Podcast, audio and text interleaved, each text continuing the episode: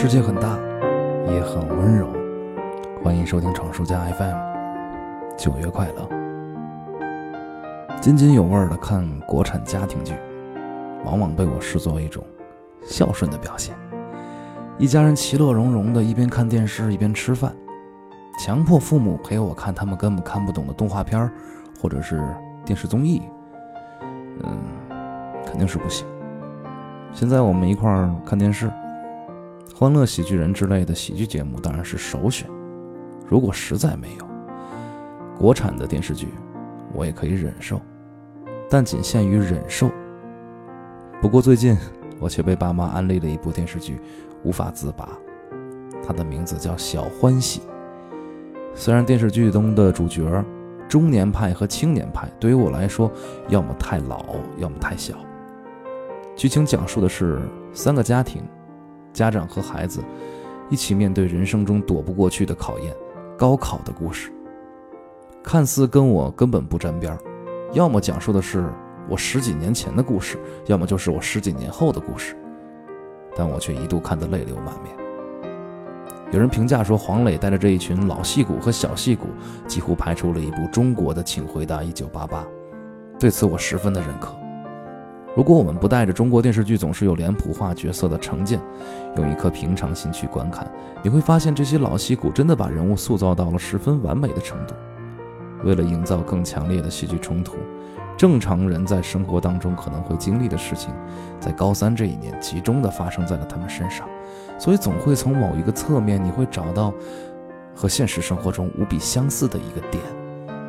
或许是你的家庭曾经经历的，或者是你正在经历的。他们做出的选择，或许是你曾经做出过的，或者是没有勇气做出的。我是从什么时候开始沉迷的呢？嗯，之后的内容会涉及剧透，请你谨慎收听。我是从黄磊饰演的角色方圆失业、醉酒，在楼道里大哭开始着迷的。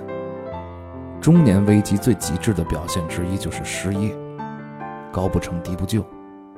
因为多年积攒的社会人脉以及身边朋友的飞黄腾达，让你根本不好意思从头开始。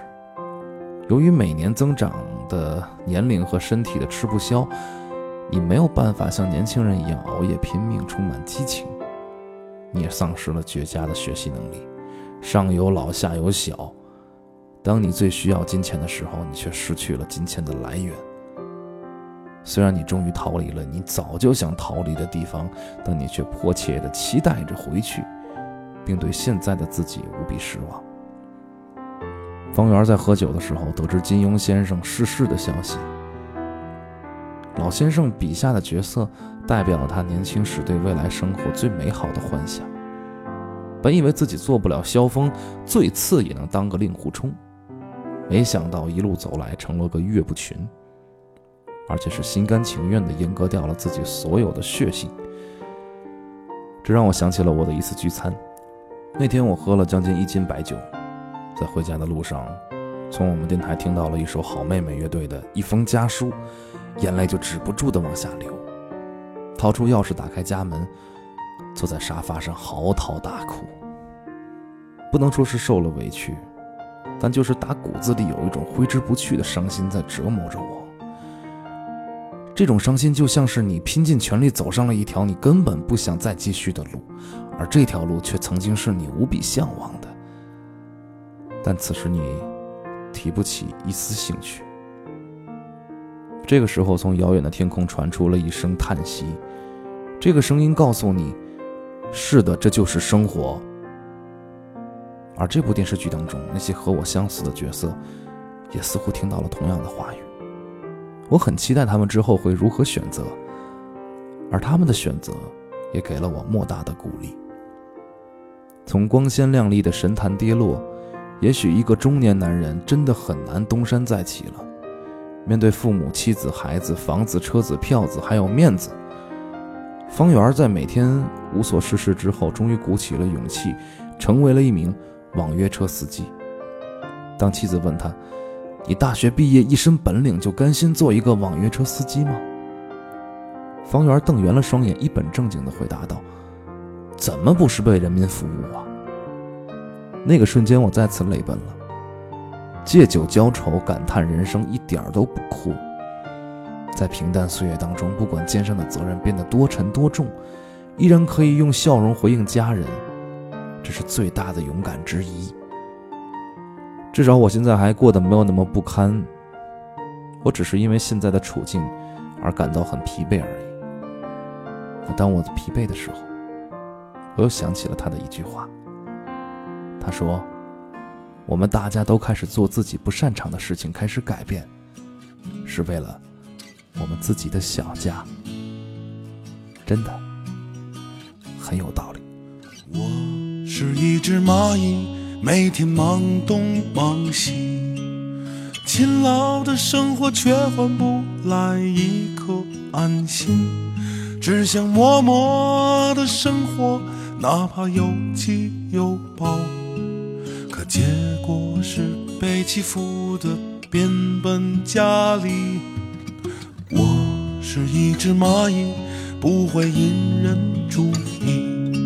可偏偏还会被飞来的横祸打晕，虽然竭尽了全力，也只是微微的凄厉，但是也要拼命的奋起反击。我爬呀爬呀爬，想爬上楼梯；我抬呀抬呀抬，想抬起压在身上的委屈。我钻呀钻呀钻呀，钻过危险的街区。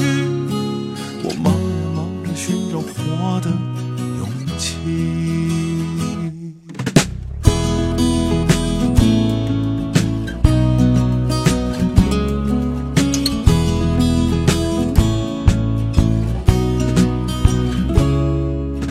我是一只蚂蚁，一只孤独的蚂蚁。唤醒我的同伴，与我一起努力，哪怕独自上路，孤单的前行，也要倔强的抬起头，绝不会认输。我撞呀撞呀撞呀撞开玻璃，我搬呀搬呀搬起不可能搬。呀穿呀穿呀穿过层层的墙壁，我就是这样子不量力。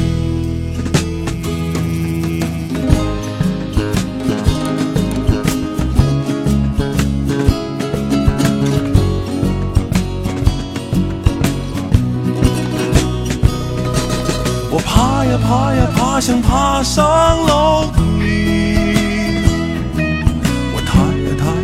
想抬起压在身上的委屈，我钻呀钻呀钻呀钻过危险的街区，我忙呀忙着寻找活的勇气，